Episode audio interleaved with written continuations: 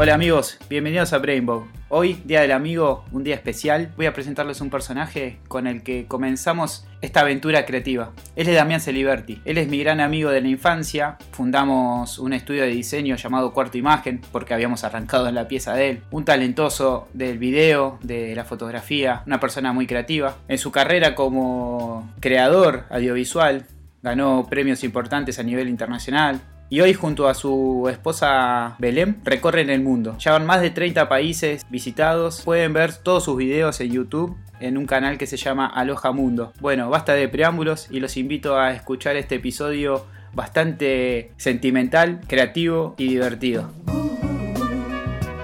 Bueno, hola Damián. Bueno, para mí sos Celi, eternamente Celi. Eh, antes que nada te quiero decir feliz día, porque esto seguramente salga el Día del Amigo. Así que, ¿cómo andás y, cómo, y por dónde andás? Feliz día, Sibe. Gracias por invitarme a tu programa. Es un placer estar acá y una gran responsabilidad después de todos los grosos que has invitado y que han hablado con vos. Em, en este momento estoy en Bali, Indonesia, eh, haciéndole el aguante a la cuarentena, haciéndole el aguante al coronavirus. ¿Y qué, qué onda ahí la cuarentena? ¿Cómo va? Eh, bien, ¿no? A comparación de Argentina, la verdad que nosotros la estamos pasando bastante bien, porque acá nunca hubo una cuarentena de que todos tenían que estar encerrados, sino que era más que nada cuestión de cada uno si se quería quedar o no, cuidar.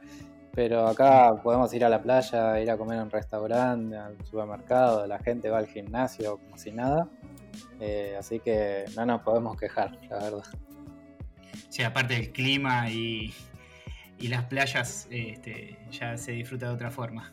Sí, obvio, totalmente. Acá 30 grados todos los días, la gente con una sonrisa de oreja a oreja, por más que la está pasando mal, por más que la está pasando mal, ellos viven del turismo, pero tienen otra otra forma de vivir, ¿viste? Como es, es una isla, una isla con calor, la gente la gente vive más relajada.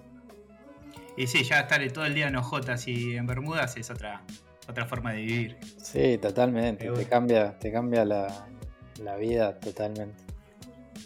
Bueno, no, vos decías ahí de todos los grosos que vengo entrevistando y para mí vos sos uno de los grosos. Eh, además de que te conozco de chico, sos casi mi hermano. Eh, he visto todo tu progreso desde que somos chicos, desde que empezamos a, experimentar juntos con la gráfica y esas cosas. Y las cosas que haces hoy, ¿no? Y, eh, la verdad que eh, admiro mucho tu trabajo, además de quererte como amigo y, eso. Bueno, bueno, bueno, basta de, tirarnos flores, porque si no esto la, gente se va a ir, se va a ir, no quiere más flores. Eh, no, bueno, qué yo, gracias, gracias por, tus palabras. Yo soy, me considero, nada, ahora soy un trotamundos que, que está volviendo otra vez a la parte la parte visual, audiovisual, eh, pero no, siempre estuve en contacto con, el After Effects, con el Photoshop, con el, Final Cut, haciendo, haciendo mis locuras. Y, bueno, eso me trajo ahora hasta Bali, ¿no? Claro. Sí, alucinante. Alucinante los viajes y todo. Bueno, arranquemos con las, con las preguntas que tengo anotadas y tanto. Basta de tantas flores, como decís. eh, ¿Cómo, o sea, yo te conozco de, chiquitos, pero, pero bueno, la intimidad de cada uno de, pibe es otra cosa, ¿viste? Eh, compartís horas de colegio, pero no horas de, entretenimiento en, la casa, digamos. Eh, ¿Vos cómo, cómo, te entretenías cuando eras chico? En, tu soledad, en tu momento de, ocio y de, creación de juegos y esas cosas. Eh, yo la verdad que siempre, en mi casa me decían el mudo. Me decían el mudo porque me la pasaba siempre encerrado en la habitación y, la verdad que crecí mucho con, los videojuegos. Eh, la verdad que la PlayStation, la PlayStation me ha, me ha robado muchas horas de, juventud, que, se lo agradezco porque seguramente me llevó, me llevó más para, después que me guste la, la parte audiovisual y la animación. Eh, también crecí mucho con MTV. Me gustaban mucho los videoclips o, las partes animadas, los separadores que hacían. Eh, también ahí como que encontré mi, mundo con, la música, eh, siempre, siempre ahí viendo los videoclips que también la flasheaba, o sea, ahí conocí directores como, como Gondry o Spine Jones que hacían los videoclips de, todas las bandas de estilo Fatboy Slim o, o Beastie Boys o Daft Punk, todo ese estilo que, me empezó a gustar mucho la música electrónica y el hip hop, que no sé si me empezó a gustar más por la música o por la parte visual, que, me gustaban mucho los, los videoclips. Eh, pero después, qué sé yo, también en mi casa había, no sé, mi abuelo era, era tenor, mi abuelo cantaba, eh, bueno, no tuve la suerte de, tener charlas muy profundas con mi abuelo porque falleció cuando yo tenía, creo que entre 10, 11 años pero después fui, encontrando un montón de libros que él tenía, porque también le gustaba, aparte de la música, eh, le gustaba mucho filmar. Tenía una filmadora Super 8 y, era un flash, porque en esa época eh, me acuerdo que él grababa, bueno, me acuerdo no, pero él grababa mucho en fílmico con la Super 8 y lo tenía que mandar a Panamá para que se lo podían revelar y de Panamá se lo mandaban de vuelta para acá revelado y ahí lo podía pasar en un proyector.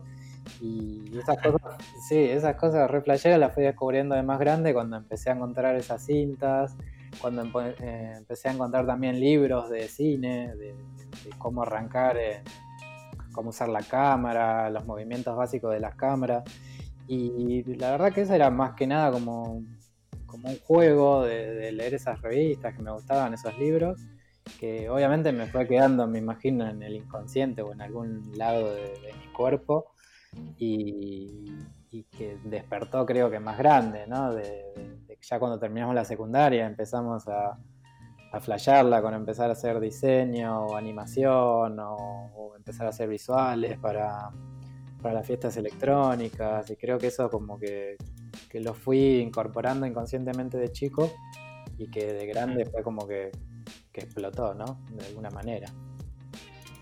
Sí, yo me acuerdo de, ir a tu casa y, y, estar las cámaras y eso y jugar un poco. Hemos grabado uh, cortos y todo. Me, acuerdo, me había olvidado, sí. Me acuerdo que, bueno, eso, eso era de, mi viejo. Mi viejo tenía como que también le gustaba, no sé si lo habrá heredado de mi abuelo ese gusto por, por, la filmación, por mi viejo era más que nada de filmar los cumpleaños o no sé, los casamientos, era más del tipo social.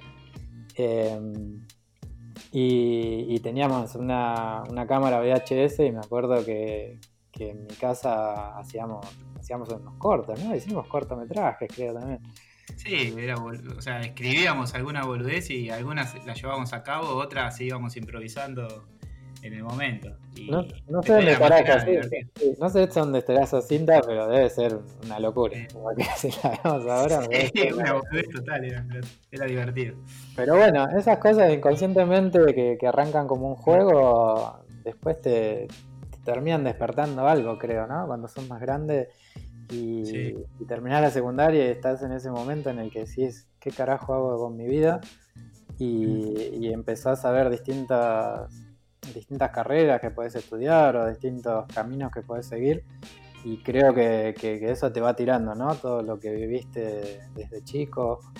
Em, y ahora que me acuerdo, creo que uno de los clics que, o una de las mejores decisiones que tomé en mi vida fue cuando creo que mi viejo ni se debe acordar de esto, pero eh, cuando terminé, cuando terminamos la primaria, eh, séptimo grado, que tenía unos 12 años, eh, me acuerdo que mi viejo en el verano me, dio, me dijo como premio, no sé por qué, no sé si a la gente se le da premio por terminar la primaria, pero no sé si porque, o sea, mi viejo viene de una...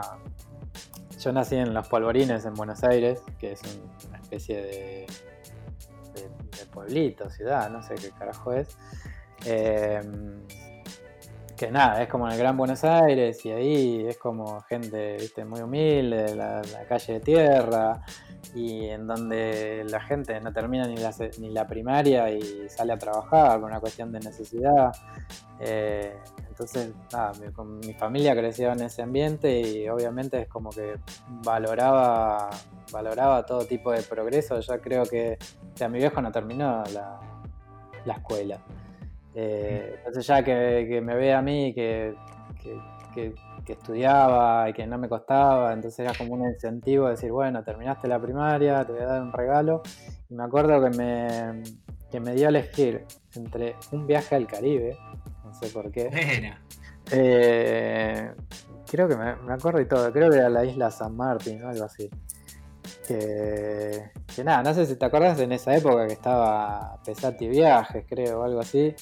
Te daban en la tele un señor que tenía una agencia de viajes y, te mostraba los destinos y te decía los precios, te mostraba el paquete que, te ofrecían, todas las actividades. Sí, sigue existiendo, ¿eh? Sigue existiendo, bueno, bien. Sí, sigue existiendo y haciendo lo mismo, así que estamos chiviándolo. y ahora creo que escaló más, ¿no? No era como también, tenía algún cargo en la municipalidad o algo así de Mar del Plata. Ah, como secretaría, de, secretaría de Turismo algo así. Em, bueno, no sé si calculo que lo habrá visto ahí y, dijo, bueno, me alcanza para esto. O me dijo, si querés una computadora. Mierda, una computadora. Esto estamos hablando de. Ahora todo el mundo tiene una computadora en su casa, pero eh, esto era creo que el. ¿El 24 fue? 1994, 95. 94-95 era que terminó. Imagínense que en 95 recién salía Windows 95, que fue todo como una revolución de, las computadoras. Eh, en ese momento no te digo que eras millonario, pero bueno, no, cualquiera tenía una computadora. Yo dije, no, dame una computadora. mi viejo, a mi viejo le convenía que elija la parte del viaje al Caribe porque le tocaba a él también, pero bueno, yo elegí, por suerte elegí la computadora. Y, nada, y ahí empecé también como a investigar por cuenta mía. Eh, me, acuerdo que, bueno, en esa época internet había, pero no sé si lo fui poniendo con, los años. Creo que tenías el modem de 56K, que lo tenías que conectar al teléfono, entonces era, algo como más caro y no, no se usaba mucho el tema de conectarse a internet. Por ahí me conectaba después de las 10 de la noche que, la gente no usaba el teléfono o cuando ya se iban a dormir me quedaba toda la noche con internet. Y, y me acuerdo que ahí, eh, bueno, los programas eran muy pesados, ¿no? Como para bajarse el Photoshop pirata o lo que sea. Eh, entonces me acuerdo que en el, había un aviso en el diario que publicaban que había una persona que vendía, vendía software, vendía software, vendía música o videojuegos, te vendía los CDs. Y me acuerdo que te traían un catálogo que parecía un libro. Te traían un catálogo con, no sé, 50 hojas, 100 hojas, y ahí había todo tipo de programas para comprar, o CDs de música, o videojuegos. Me acuerdo que ahí me compré el, eh, esto siempre hablando, ¿no? Uno, estamos en Argentina, 1995, eh, no, hay mucho presupuesto, vamos comprábamos software pirata. Eh, sí, obvio. Bueno, también muchas cosas siguen estando hoy en día, ¿no? Software pirata. Em, me acuerdo que me compré el, Illustrator, no, el Illustrator ni existía. O el Illustrator era de, de otra empresa, no era de Adobe. Em, no me acuerdo, Macromedia creo que era. Me compré el Corel y me compré el Photoshop. Y ahí empecé a investigar por mi cuenta. Porque a la vez que me compraba eso, también me compraba los CD de música piratas. Y te venían con una. Venían con una carátula, nada, un papel blanco que decía eh, Beastie Boys, eh, Licensed to Ill, I don't know. Eh, ¿Cómo es? Entonces yo eh, empecé como tenía un montón de CDs eh, sin, tapa y empecé, dije, bueno, vamos a empezar a, diseñar mis propias tapas, como si vinieran los Beastie Boys y me dijeran, diseñame la, la portada del disco. Entonces agarraba con, con Core o Photoshop y empezaba, bueno, obviamente eran súper básicas, quizás era bajar una imagen de internet y y aplicarle algún filtro y ponerle alguna tipografía arriba. Era muy, muy básico, ¿no? Yo tenía 13, 14 años, sin ningún estudio de nada, era aprender a tocar los botones y a ver qué hacían. Y lo que te permitía el software también en ese momento. No, yo creo que era bastante, bastante similar, sí, sí, sí, sí, era bastante avanzado, pero bueno, eran muchas opciones que, uno no tenía ni idea y era a prueba de error. Eh, y me acuerdo que esos fueron como mis primeros comienzos con, el diseño, con la fotografía. Eh, me acuerdo que en mi casa también, bueno, creo que mi abuelo tenía una cámara, eh, una cámara analógica, obviamente, no había digitales. Y también me empecé ahí a, como a sacar fotos, tenía los libros de, de cine y todo eso fue como lo que me fue no sé, me fue generando curiosidad que, después con el tiempo, cuando fui más grande, terminamos metidos en ese mundo.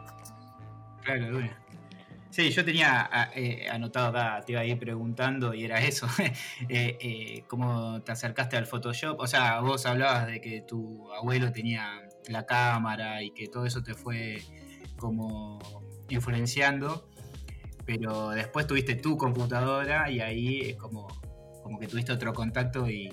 Sí, aparte era otra cosa, era, pasar de, lo analógico que había en mi casa, de los libros, de, los rollos de 8 milímetros, de, fue pasar al digital que era, era otro mundo. Era hacer un clic y, nada, y aplicabas un filtro de Photoshop y, veías otro mundo.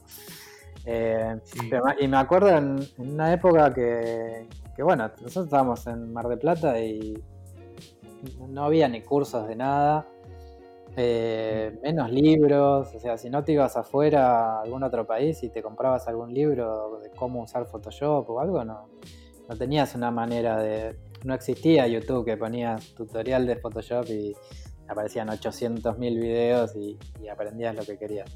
Eh, entonces me acuerdo que para aprender Photoshop lo que hice fue el PDF de ayuda que viene, por defecto en Photoshop, que, cualquiera lo puede ver ahora, pero nadie, nadie va a aprender Photoshop leyéndose eso. Me acuerdo que me leí todo el libro de la ayuda de, Photoshop, o sea, una locura. El, PDF de ayuda te, explica herramienta por herramienta qué hace, te explica los shortcuts, te, dice qué, qué, hace cada filtro. O sea, muy por arriba, pero era la única manera de, de aprender. De aprender, sí. Era eso. Yo me acuerdo de eso, me acuerdo de, esa etapa tuya, de que te leíste todo eso, y me acuerdo que hiciste el trabajo práctico de ese tutorial y que era una caja o algo así, eh, como un producto, un packaging. Ah, qué, buena memoria tenés. sí, boludo, yo tengo no me acuerdo. ese problema en la cabeza. y me acuerdo que en el medio en el medio de todo eso, no sé si se me había roto la computadora o qué.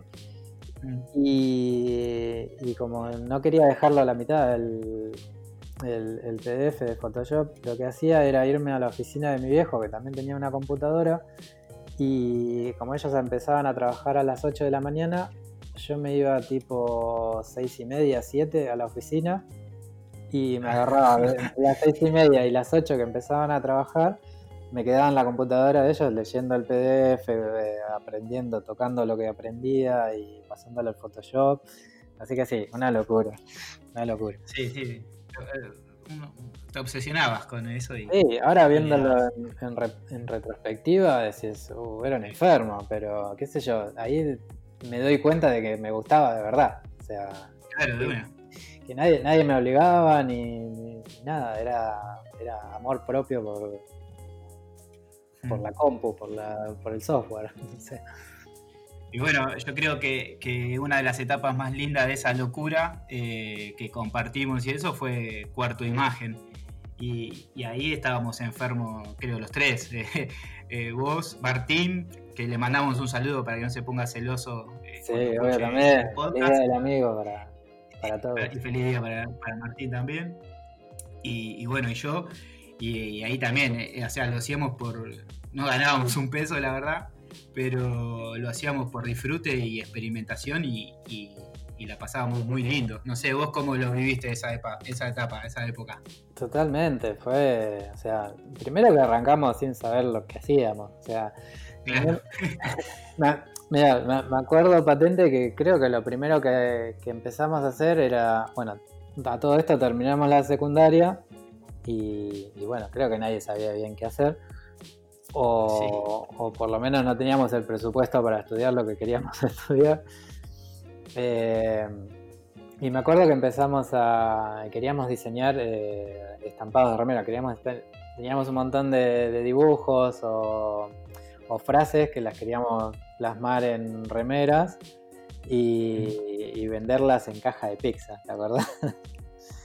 Sí, sí. Y hoy hay un montón que. Sí, sí, sí. Que era una idea vanguardista en ese momento. Claro, pero no teníamos ni las herramientas para hacerlo, ni, ni, la experiencia, ni el presupuesto, ni nada. Era más. No nada. era más un sueño ah, difícil de alcanzar, pero bueno, igual empezamos a hacer los diseños. Me acuerdo que nos Teníamos un, montón de ideas, teníamos. Sí, sí, sí, sí. Nos faltaba un buen eh, manager que, que, nos venda. Claro. Eh, pero me acuerdo que empezamos a, nos juntábamos en mi casa, que teníamos la compu, empezamos a hacer los diseños. Eh, y nada, de ahí surgió el. Empezamos a buscar un nombre de cómo nos podíamos llamar, diciendo, bueno, hagamos una especie de, empresa o estudio de diseño. Y, ahí surgió el, nombre de Cuarto Imagen. Y, nada, y después de, de cara ¿no? Porque ninguno tenía un background ni, estudios de, diseño, de ilustración, de nada. Eh, fue todo como empezar a ver qué podíamos hacer, a, tocar por acá, a tocar por allá los programas de, de diseño. Y, y ahí empezar a aprender. Obviamente ahí ya por ahí estaba un poco más avanzado el tema de internet, podíamos encontrar algún que otro loco que, haga algún tutorial o por ahí conseguir algún libro. Eh, o, nada, empezar a, tratar de también como movernos en el ambiente y empezar a conocer gente que, se dedicaba a eso y empezar a intercambiar conocimientos. Eh, nada, y también empezar a conseguir como pequeños clientes que, empezaban a confiar en nosotros, no sé si porque era porque nos conocían o, porque le íbamos a cobrar barato o, no sé por qué, pero bueno, empezamos a hacer también trabajos comerciales para, pequeñas marcas. Eh, después eh, empezamos a, bueno, conocimos After Effects, que, que para mí eh, la revolución eh, para mí fue After Effects. O sea, me acuerdo que, era una locura. Todo lo que podíamos hacer en Photoshop, en capas, lo podíamos animar en After Effects y hacer animaciones. Y eso, eso fue un, nada, un viaje, un viaje de ida. un viaje de ida. Eh, y ahí qué más. Empezamos a hacer animaciones por nuestra cuenta.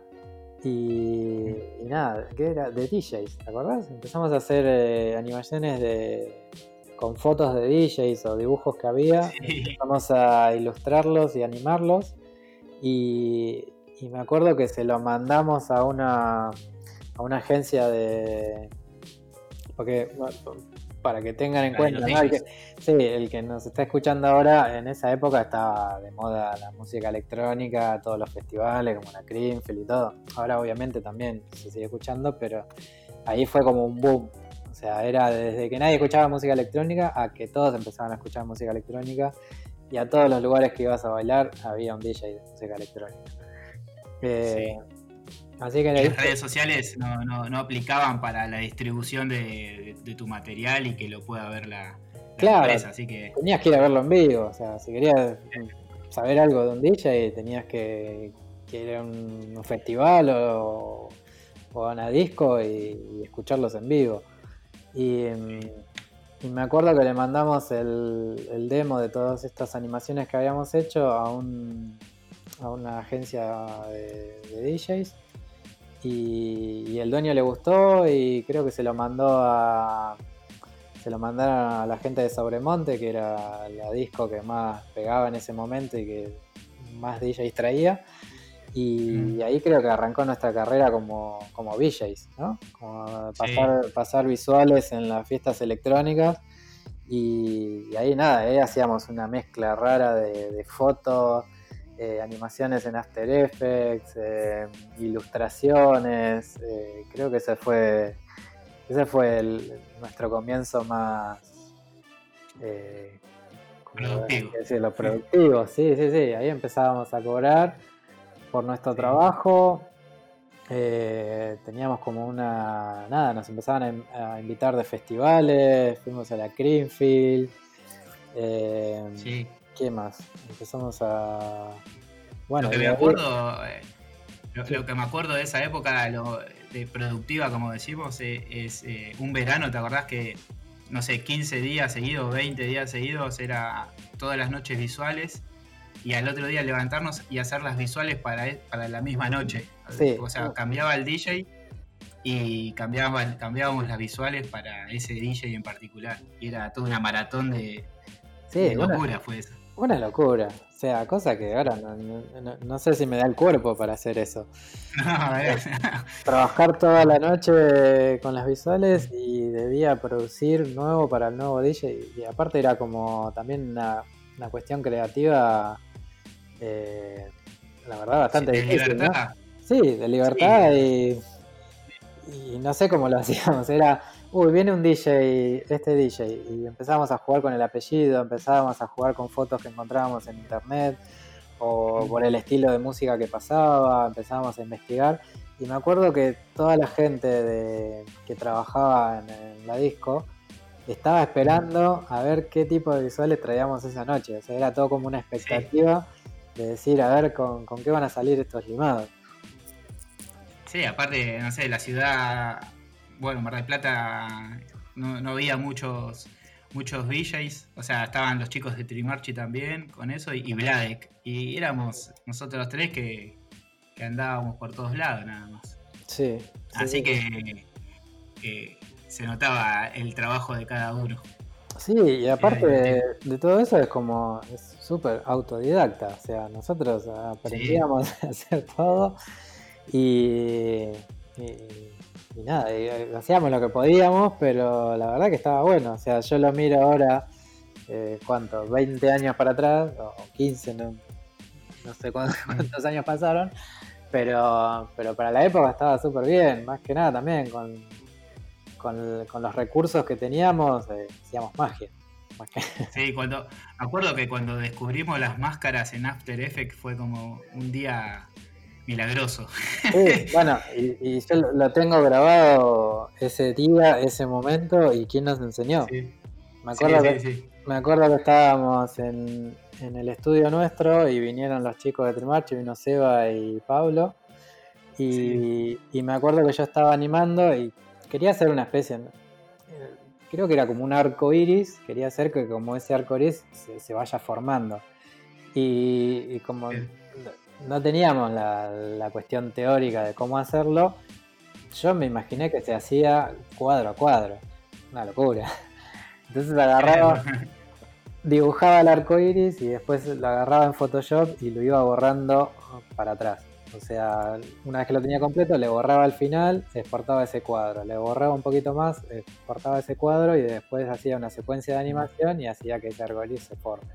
Y me acuerdo que lo estaba haciendo ahí en, el estudio y estaba, y estaba Pablo y, me dice, ¿qué estás haciendo?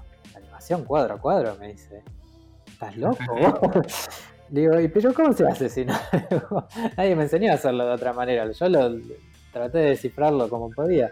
Me dice, no, agarras así, pones una máscara, me dice, y le das el, le pones un keyframe acá, pones un keyframe en el otro, y la After Effects hace todo solo. Y ahí me quería matar, pero bueno. Eh, era, la gracia, ¿no? De aprender todo autodidacta. Sí, hoy, hoy está todo tan a mano, tan, tan fácil de aprender, o, o si te enroscas un poquito, vos podés ir trabajando y aprendiendo por proyectos, no es necesario que te aprendas un software entero, simplemente puedes, ya tenés la idea en la cabeza y puedes hacerla buscando la forma correcta de hacer eso. E, e, eso cambió, antes ibas aprendiendo el software al, al, tum tum, era, o te leías todo el PDF y capaz que te, te pasabas años estudiando a la perfección eso y después salías o ibas haciéndolo a tum tum y creo que eso es lo que hicimos y fue esa libertad creativa que nos dábamos que estaba buenísimo. Sí, me acuerdo una vez también, eh, yo sigo como, amo After Effects, y vamos a estar hablando todo de este programa de After Effects. me acuerdo que en un momento, no sé cómo, eh, nos contactaron de Panamá para hacer una publicidad de DirecTV, ¿te acuerdas? Sí, sí, no sé cómo llegamos a eso, pero... No, no, no sé tampoco.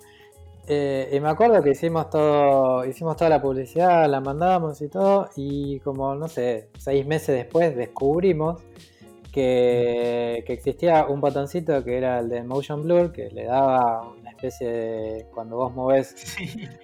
cuando vos moves una capa, te queda todo como muy plano. Si no apretás ese botoncito, y si apretás ese botoncito, te queda como un movimiento más fluido.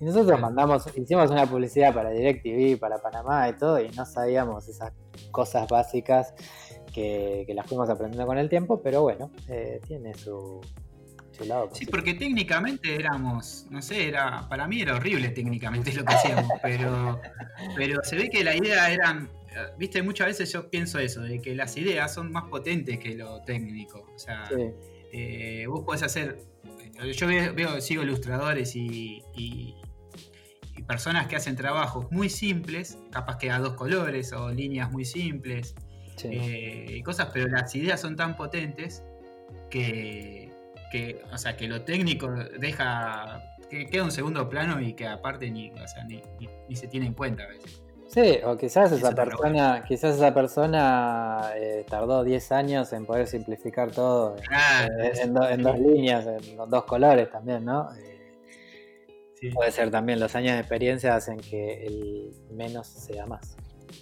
Sí, y bueno, yo creo que también no sé, por, viste como el que, el que el que encontró a Messi, ponele o a Maradona, el que lo descubrió y que y, se debe sentir orgulloso de decir, bueno, yo descubrí a Messi. Yo creo que acercarle el After Effects a Carlésimo fue, fue como que descubrí eso. Yo me siento, me siento parte de eso, digamos, ¿viste? ¿Vos, descubriste a Carlésimo, decís?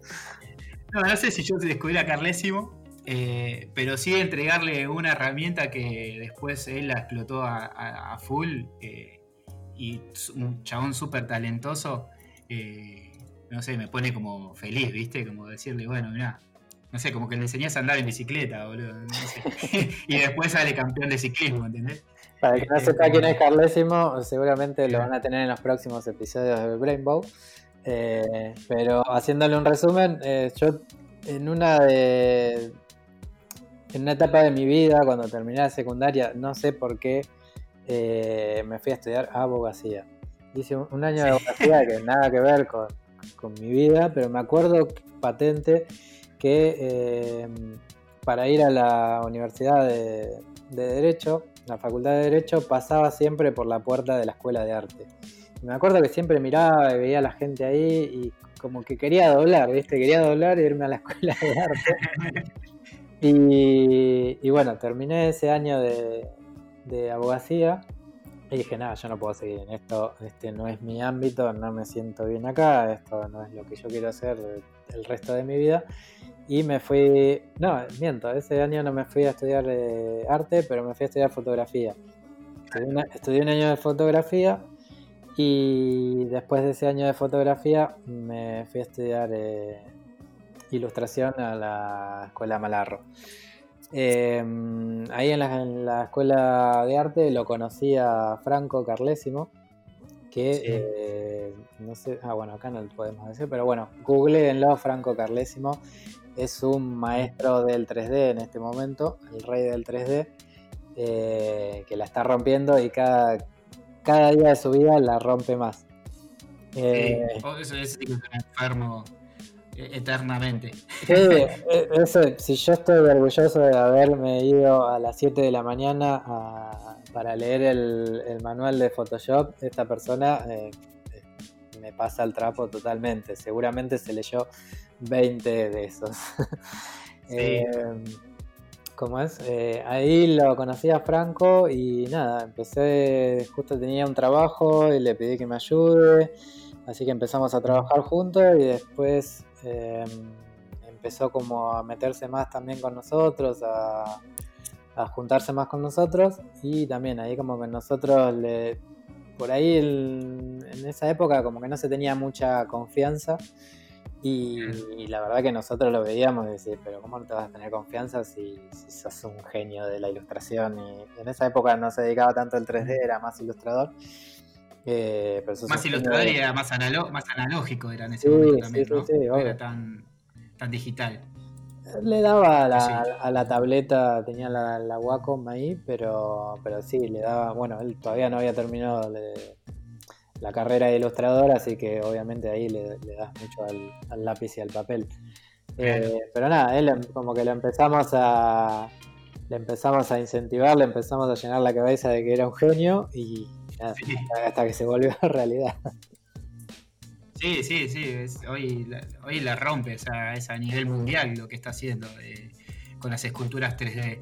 Y bueno, en su momento con la animación 3D, eh, que trabajó en, estudios en Buenos Aires, que, trabajaban para Latinoamérica, para gran parte de Estados Unidos y de Europa, él hacía unas animaciones alucinantes. Lo que él tenía, que yo admiro mucho, es que él te puede resolver una cosa que capaz que te lo resuelve en un estudio de cinco personas.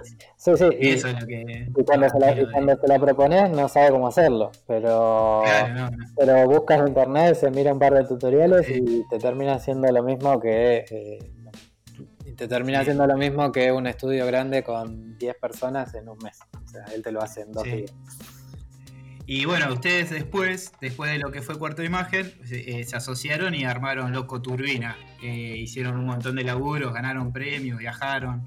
Eh, cómo, fue toda esa época. Aparte, o sea, ahí se ve todo lo, también tu locura y de aprendizaje escalonado, ¿no? De, que fuiste perfeccionando todo lo que, lo que fuiste haciendo. ¿Cómo la vieron a esa época? Y también una, época de, aprendizaje, no tanto eh, a nivel económico no era tan bueno, pero a nivel creativo y a nivel de aprendizaje. Técnico. Sí, Fue, de lo mejor que vivimos. O sea, me acuerdo que empezamos a hacer, como para darnos a conocer un poquito, empezamos a hacer eh, un par de cortometrajes y, también era quedarse toda la noche, no, toda la noche no, todo el día trabajando y a la noche tirando renders toda la noche porque, claro, obviamente nuestros equipos no eran de lo mejor como para renderizar 3D o, o animaciones complejas en After Effects. Entonces era como dormir un rato a la noche mientras... La clave era dormir cuando esperabas un render. Si no, estás, esperando un render, tenés que estar en la computadora haciendo algo. Pero te, podías dar el lujo de dormir un poquito mientras esperaba. Por ahí eran renders de 6 horas, 7 horas, así que esas 6, 7 horas podías aprovechar y dormir. en esa época tuvimos la suerte de, de nada, de no sé también en cómo llegamos a un festival de México que, que tenía una consigna de, de ¿cómo era? De Galileo, creo que era, se trataba sobre Galileo, no sé si era aniversario de la muerte o de nacimiento. Eh, entonces era un festival de animación que quería que el tema sea Galileo o el espacio o lo que esté relacionado con él. Y, ahí dijimos, bueno, tenemos, que, creo que faltaban tres semanas para que cierre la, para que cierre el concurso y podamos mandar el corto. Y dijimos, bueno, hagamos algo. Así que me puse ahí a escribir el guion, empezamos a tirar los stories, empezamos a animar y todo, y veíamos que no llegábamos, que estaba, no sé, nos faltaban tres días para que cierre la convocatoria y nosotros todavía estábamos ahí tratando de terminar el corto y eso creo que fueron también tres días sin dormir a full. En el último momento los llamamos, no sé si los llamamos, les mandamos un mail, los contactamos a los del festival y dijimos, mira, le, eh, le mandamos como una especie de tráiler para que vean lo que estábamos haciendo, a ver si, nos esperaban unos días más.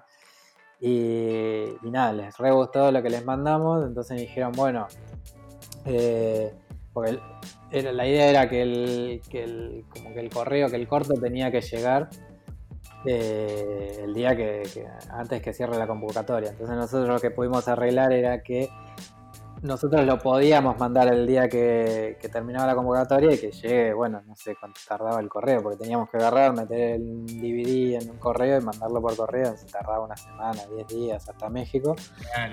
Y, y bueno, cuando llegó el corto nos dijeron, chicos, ¿quieren venir a la ceremonia? Nosotros dijimos, sí, nos encantaría, pero no tenemos un peso. Apenas podemos comprar un, pedazo de pizza acá en la esquina como ¿Sabes lo que nos salió en la carta? apenas podemos comprar algo para comer mientras esperamos los renders y no tenemos para, como para pagarnos un pasaje a México. Y nos dijeron, bueno, los premios eran de en dólares, entonces eran del primero al tercer premio eran en dólares. Eran creo que 5 mil dólares, 3 mil dólares y 2 mil dólares, Entonces le dijimos, mira, si vos me decís que nosotros estamos entre los primeros tres, nosotros vamos, mm. no importa si es el tercero, el primero, el segundo, pero aunque sea que, me asegure que voy a ganar dos mil dólares como para pagarme los pasajes. Entonces, después de ni de vuelta, porque viste, obviamente no, le querían decir a alguien antes de tiempo que, habían ganado un premio. Eh, entonces me dijeron, bueno, sí, sáquense los pasajes y vénganse que, quedaron entre los tres primeros. Así que eso fue, o sea, cuando nos, llegó ese mail, nos miramos y dijimos, wow, somos, somos unos grosos, ganamos un, premio en México. No teníamos ni para comer, pero habíamos ganado un premio en México. Y, nada, eso fue como, como, lo más groso que habíamos vivido en ese momento. Y fue como diciendo acá, cuando volamos en México, nos van a llover las, nos van a llover las ofertas de trabajo, cosa que no pasó. Pero, pero bueno, fue una experiencia buenísima, fuimos a un festival en México de animación, después nos quedamos ahí, la gente súper buena onda. Eh, después nos quedamos un mes ahí en México de, vacaciones, ya que estábamos. Claro, y a la vuelta, eh, sí, tuvimos un par de trabajos copados, hicimos un videoclip ahí para los chicos de Circus Pilots, que, también era como ya un trabajo más, más grosso de animación, lo hicimos todo en 3D, también filmamos con pantalla verde, fue como un avance ahí de, aprendizaje. Y también, siempre todo, autodidacta, como podíamos, más o menos, mirábamos un par de tutoriales, nadie nos había enseñado nada eh, era a prueba y error. Em, ¿Qué más? Y después, eh, después otro punto grosso con Loco Turbina fue eh, nada, cuando fuimos a España también. era había un festival acá en, Buenos Aires que se llamaba Matado Film Fest que era para hacer un corto de 30 segundos y y nada, también mandamos ahí a. Mandamos el festival. Terminamos, también nos llamaron por teléfono y dijeron, chicos, eh, van a venir a la ceremonia de, la entrega de premios y no sé qué.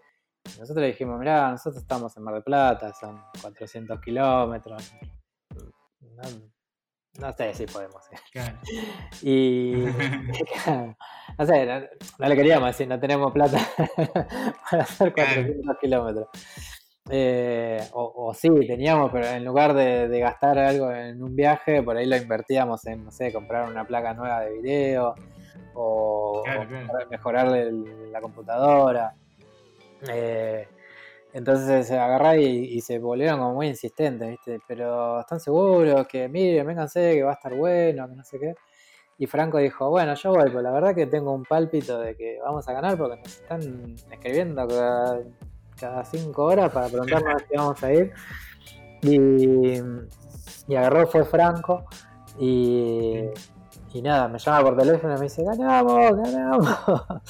y, y, lo bueno del premio es eso, no, había plata de premio, pero sí te ganabas eh, la posibilidad. Bueno, esto era como, había la competencia en Argentina, había otra competencia en Chile y otra en Uruguay, creo que había y los ganadores de cada país eh, se ganaban los pasajes y estadía para ir a España, que era como la super final de todos los que habían ganado en los diferentes países. Claro, sí, y en Europa también creo que había, porque el festival era auspiciado por Jameson, por la marca de whisky irlandesa. Y entonces había como un presupuesto ahí, como para invitar a los ganadores a, España. Y, y, el que ganaba como la final en España, ganaba un premio en dólares o en euros, no me acuerdo qué era. Y también se ganaba eh, pasajes, estadía y todo para ir a conocer la fábrica de Jameson en Irlanda. Ya estaba zarpado. Más que nada, bueno, pues si gana el de España, está ahí cerca de Irlanda, por ahí no es tanto, pero para nosotros de Argentina, eh, ir a España será un montón, y encima después volverte a Argentina y en unos meses irte a Irlanda a conocer la, fábrica de Jameson, es una locura. Eh, no, querían no querían viajar a Buenos Aires y se iban a ir a España. Sí. Era un montón. Era, era zarpado, o sea, fue una experiencia increíble. Fueron como tres días de festival ahí en España. Eh, después no ganamos en España, ganaron ahí, no me acuerdo, creo que ganaron los españoles. Eh, que estaba muy bueno, estaba muy bueno el corto. Pero ya la experiencia de, nada, de, que nos inviten a España, a un festival de animación, la verdad que, que para nosotros era mucho, era, era, era como un sueño.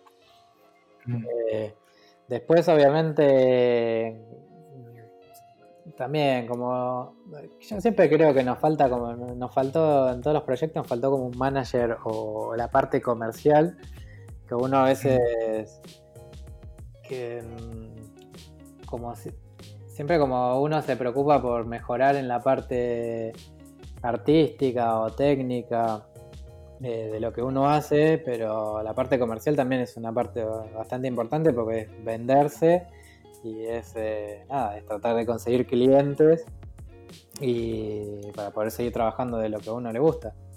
Eh, pero bueno, ahí eh, se disolvió Loco Turbina más que nada también por una cuestión de que cada uno por ahí a Franco le gustaba más el 3D, a mí me gustaba más la animación o motion graphics.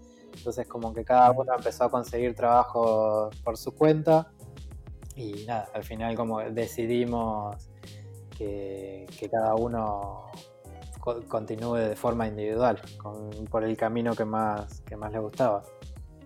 Eh, ¿Qué más? Y yo me, acuerdo que, ese viaje a España, ahí ya después te quedaste con tu actual esposa eh, recorriendo Europa. Eh, es, que, justamente nosotros, nosotros ya teníamos, creo que teníamos planeado un viaje a Europa mm. y caía en la misma, sí, caía en la misma fecha que el Festival de España. Así que que nada, arreglamos para ya quedarnos ahí en Europa y, recorrer un poco. Y ahí ya, ese fue como lo que, o sea, hoy estás recorriendo el mundo eh, con ella, con Belén, eh, y ahí fue como el, comienzo del, bichito que les picó de, empezar a viajar. Claro. ¿Cómo tomaron la decisión esa de, de, vender todo, despojarse de todo lo que tenían acá en Mar del Plata y animarse a esa aventura de recorrer el mundo. Es que siempre el, bichito de salir de Mar de Plata siempre estuvo. O sea, al principio era como también, siempre nos hubiese gustado eh, vivir en Buenos Aires o, o nada, tratar de empezar a viajar más. Porque Mar de Plata está bueno, pero a veces queda como un poquito chico. Eh, más que nada en temas, bueno, tenemos la suerte de, tener el Trimarchi, que es como de los eventos de, diseño eh, más grande de Latinoamérica y creo del mundo también. Y, si no fuera por, el Trimarchi, Mar del Plata sería un pueblo fantasma en, cuanto a movida artística. Sí, hay un montón de cosas, eh, pero por ahí son muy pequeñas que, que con el tiempo ya se vuelven como siempre lo mismo y, no tenemos esa, esa locura de ciudad grande en el que todo el tiempo hay cosas diferentes y eso te termina motivando o terminas conociendo muchísima más gente del palo. Y... Sí, y pero por eso, por eso ahora, ahora vos ya, ¿cuántos países van recorriendo ustedes? Eh, ya perdí la cuenta, 20 y pico, 30 y pico. Pero, y, pero, pero todas las culturas que vas viviendo, supongo que vas aprendiendo una bocha también. Sí, sí, sí, sí, sí, sí, te quema cada, cada lugar, ni siquiera cada país, porque en cada país, eh, cada pueblito tiene, tiene lo suyo.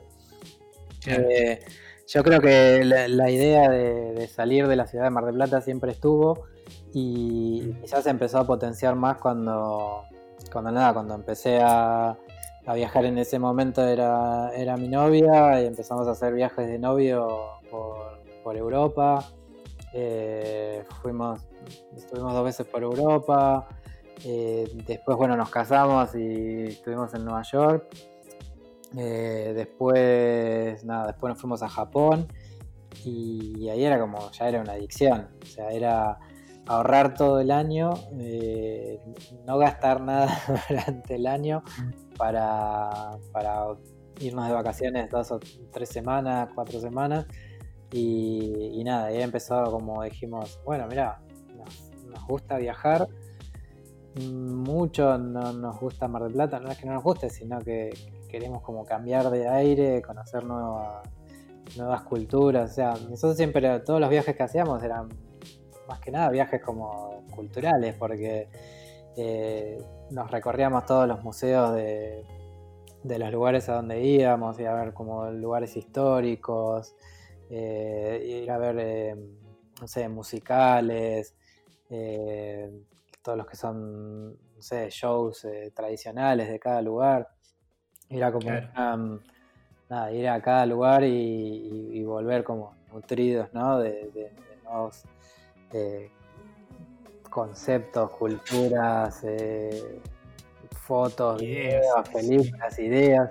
Y claro, llegamos a Mar de Plata y medio como que te achanchás porque no, tenés muy bien en dónde plasmar todo eso. Y, en un momento dijimos, bueno, si nos gusta viajar tanto, por ahí estamos un poco eh, aburridos acá en Mar de Plata tenemos los medios como en ese momento estaba como ahí más en auge YouTube y, ser como youtuber de, viaje por ahí como medio que nos, vendieron la idea esa de, poder viajar, eh, trabajar con las fotos, trabajar con el video y era algo que nosotros ya, ya sabíamos, o sea, tenemos la experiencia audiovisual y tenemos la experiencia de viajar. Entonces dijimos, ¿por qué no unimos todo eso? vendemos todo lo que tenemos y con la plata que tenemos, no sé, viajamos un año y en ese año vamos a ver de cómo podemos llegar a sobrevivir. si, si puede ser como youtuber o, trabajando en esos lugares. O, nada, después con, el tiempo también, siempre a prueba de error, fuimos descubriendo nuevas maneras de, generar dinero y poder viajar que obviamente siempre estamos como en una etapa en la que no vivimos con el, por ejemplo, de YouTube, pero sí que cada vez es más y, ese objetivo como que cada vez es más posible. Eh, y lo vamos complementando con otras cosas, trabajar en, distintos lugares, eh, trabajamos en Europa, hicimos la, la, visa de trabajo, la Working Holiday en Nueva Zelanda, eh, y nada, trabajando con cosas freelance, eh, de animación, de videoclips o de fotografía. Y nada, así como que, como que la creatividad nos va ayudando a, que podamos seguir viajando. Ya van cuatro años y no sabemos bien cuándo, cuándo va a terminar todo esto. si es que termina. Sí, los invitamos a que vean el canal de YouTube Aloha Mundo y van a ver todos los países. Se suscriben, le dan a la campanita, nos siguen en Instagram. aparte, los, ahí bueno, se ve aplicado la aventura que están viviendo y la creatividad y la técnica que fuiste mejorando de la que veníamos hablando. Eh, las ediciones de los videos son muy pro, muy nivel muy profesional y están re buenos. Así que véanlo, gente. Veanlo, veanlo. Eh, no se van a arrepentir. Así que vamos hablando un montón de tiempo. Creo que me quedan algunas cosas por, preguntarte. Más, que nada, hoy, eh, hoy qué, qué, qué, estás haciendo? Eh, bueno, ahora estamos acá en Bali en la cuarentena, que no es cuarentena. Eh, pero bueno, tampoco es que se puedan hacer muchas cosas porque todo lo relacionado al turismo está cerrado. O sea, si querés ir a, no sé, si querés ir a hacer un tour a algún lado o visitar algún lugar que es medio turístico, no lo podés hacer. Eh, así que más que nada estamos haciendo una especie de, Ya tenemos videos de Bali porque ya hemos estado acá años anteriores, eh, pero estamos tratando de como complementar esa videoguía de Bali de, por ejemplo, lugares, recomendaciones o de lugares para comer eh, más que nada mostrando los precios de lugares más cool, lugares más locales, intermedios. Eh, también estamos haciendo otra guía de las playas de Bali, porque la gente que piensa en Bali seguramente tiene una imagen que no es la que realmente existe acá. Uno se imagina en Bali eh, como si fuese Bora Bora, agua transparente, pececitos que te pasan por entre medio de los pies pero por lo general las playas no son así.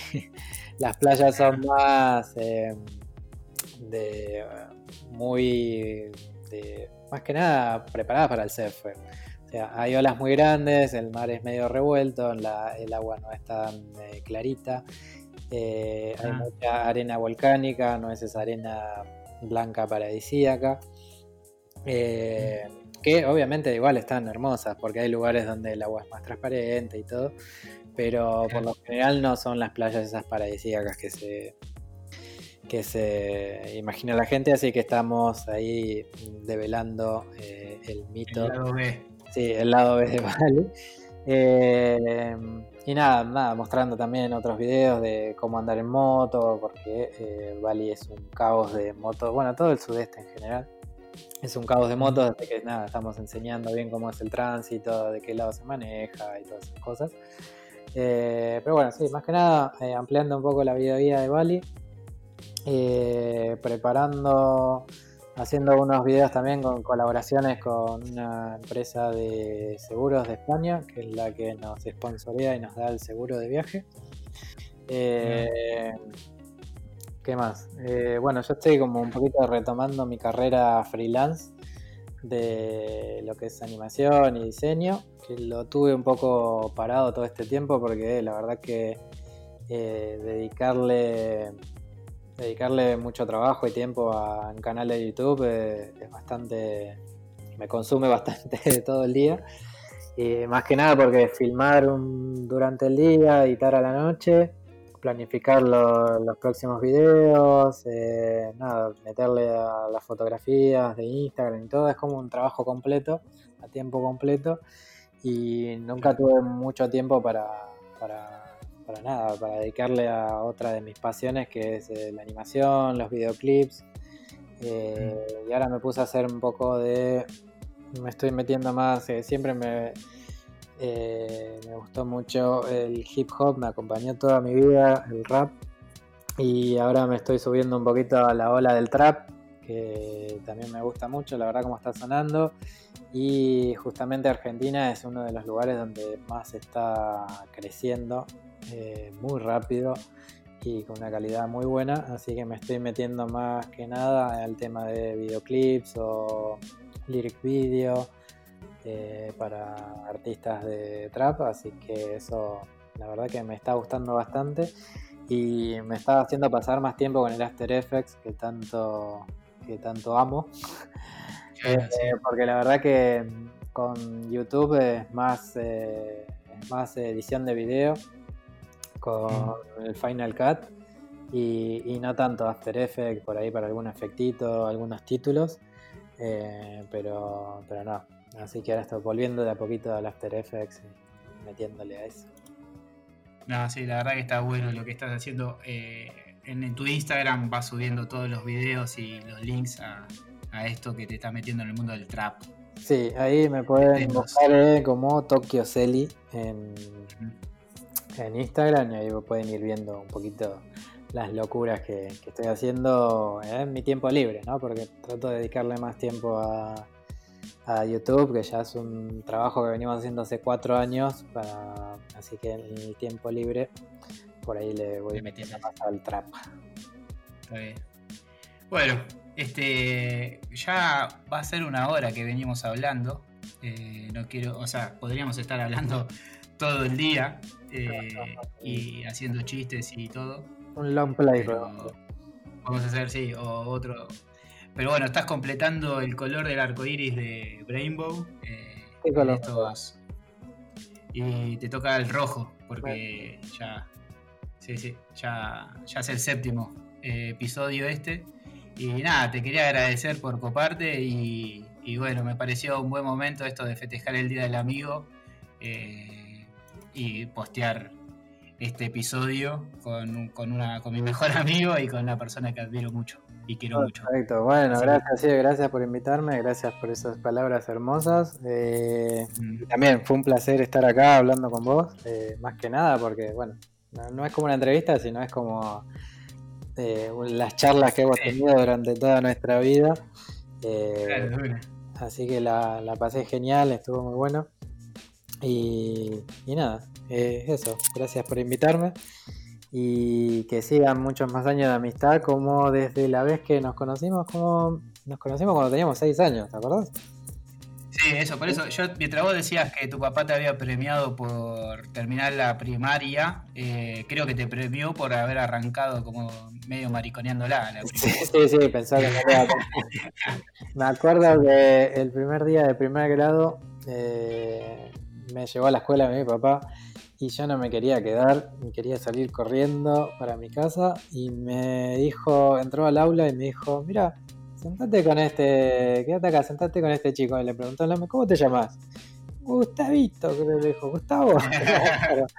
me dice, mira, quédate acá con Gustavo y, que va a estar todo bien. Y nada, y ahí, y ahí quedamos los dos sentaditos y, y arrancó esta amistad de, ¿cuántos tenemos ya? 30 y pico, 20 y pico de años, 30 y pico de años. Boludo. 30 y pico tenemos, 37 y nos conocimos a los 6, 7, 30 años que nos conocemos. ¡Fua! Wow, toda una vida.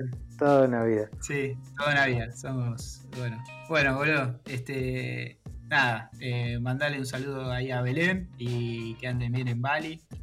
Cuídense, los quiero mucho. Y, nada, te vuelvo a agradecer, boludo, por, esta participación. Dale, un beso ahí para toda la gente en Argentina que creo que no la está pasando tan bien ahora con esta pandemia. Ojalá se termine pronto y creo que esperemos vernos ahora en el verano. Si todo termina, eh, nos haremos un viajecito para Argentina para visitar a la familia, a los amigos y recordar eh, viejos tiempos. Así que bueno, un besito ahí para la familia, para Bono y gracias, gracias por la nota.